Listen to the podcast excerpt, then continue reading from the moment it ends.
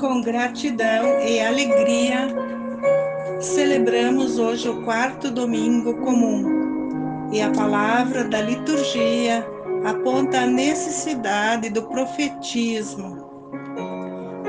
Na Bíblia, é profeta aquele que é chamado por Deus para anunciar em seu nome e nos convida para refletir sobre o caminho exigente do profeta, que muitas vezes é trilhado com sofrimento e solidão, mas também é um caminho de paz que esperam a luz porque Deus está com ele.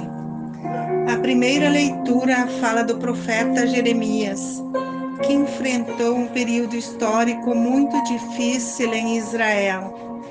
O Senhor dirigiu a palavra a Jeremias e o chamou para profetizar. Jeremias demonstrou medo e insegurança, mas o Senhor disse: Eu te consagrei no ventre materno antes de nascer e te fiz profeta das nações. Não tenhais medo, eu te fortalecerei, te tornarei forte como uma coluna de ferro frente aos reis e príncipes de Judá.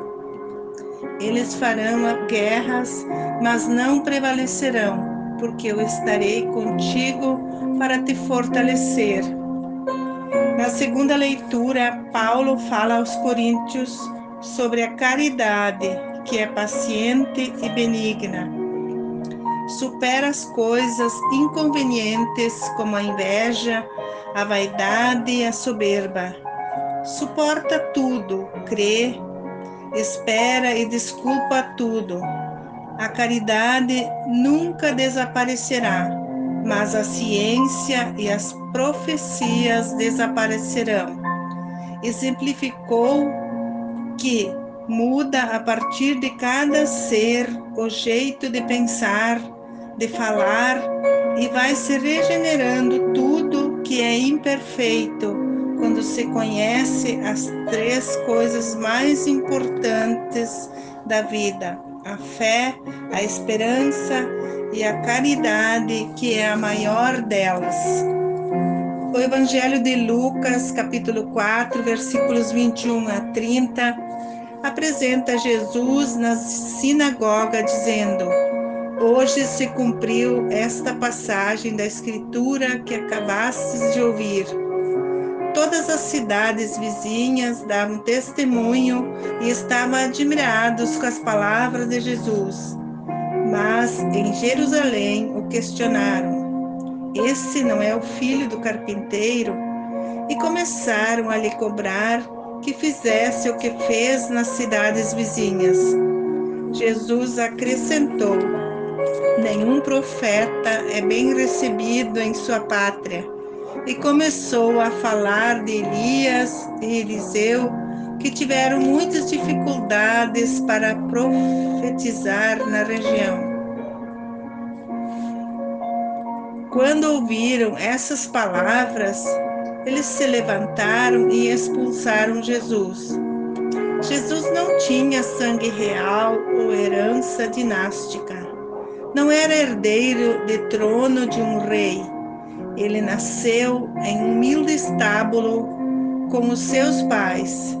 No entanto, veio para governar os corações dos homens, reinando não pelo medo, mas pela mensagem de amor e redenção.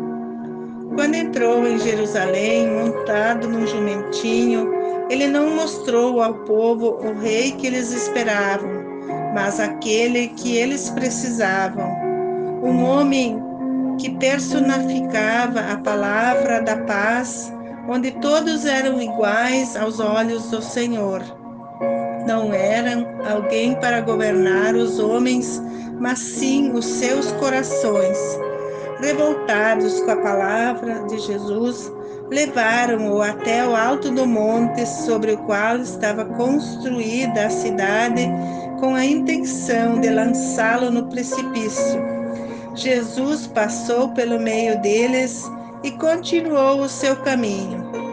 Esse gesto lembra o que vai acontecer mais tarde, quando uma parte do seu povo o entregará para a morte por considerá-lo traidor. Glória ao Pai, ao Filho e ao Espírito Santo, como era no princípio, agora e sempre. Amém.